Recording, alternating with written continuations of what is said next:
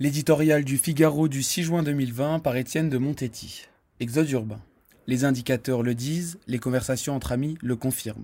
La campagne est dans le vent.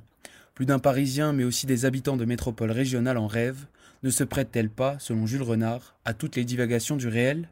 Il ne s'imagine pas dans une petite folie le temps d'un week-end au beau jour avant de retrouver l'urbain bercail. Non, c'est une vraie et solide installation au vert que certains envisagent. La soudaine transhumance de mars et les semaines de confinement sont passées par là. Des millions de Français ont vécu en direct, parfois pour la première fois, l'éveil de la nature. Ils ont découvert l'aurore dans la rosée et le chant des oiseaux. Puisqu'ils n'étaient pas en vacances, les prouesses du numérique leur ont rendu le travail à distance évident et facile les connexions familiales en FaceTime et autres Zoom.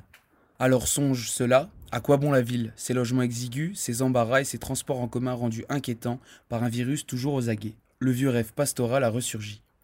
Et si l'une des conséquences de la période inédite que nous venons de vivre était de provoquer un exode urbain, pendant de l'exode rural des 150 dernières années, qui provoquerait une manière de rééquilibrage.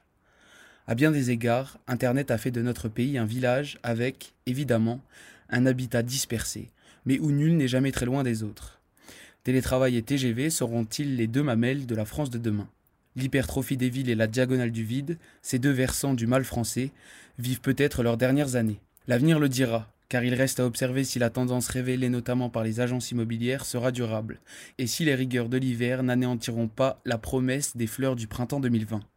Mais que les Français des villes se fassent Français des champs, il ferait alors mentir Paul Valéry, qui probablement peu amateur de déjeuner sur l'herbe, jurait que toutes les parties de campagne finissent par des démangeaisons.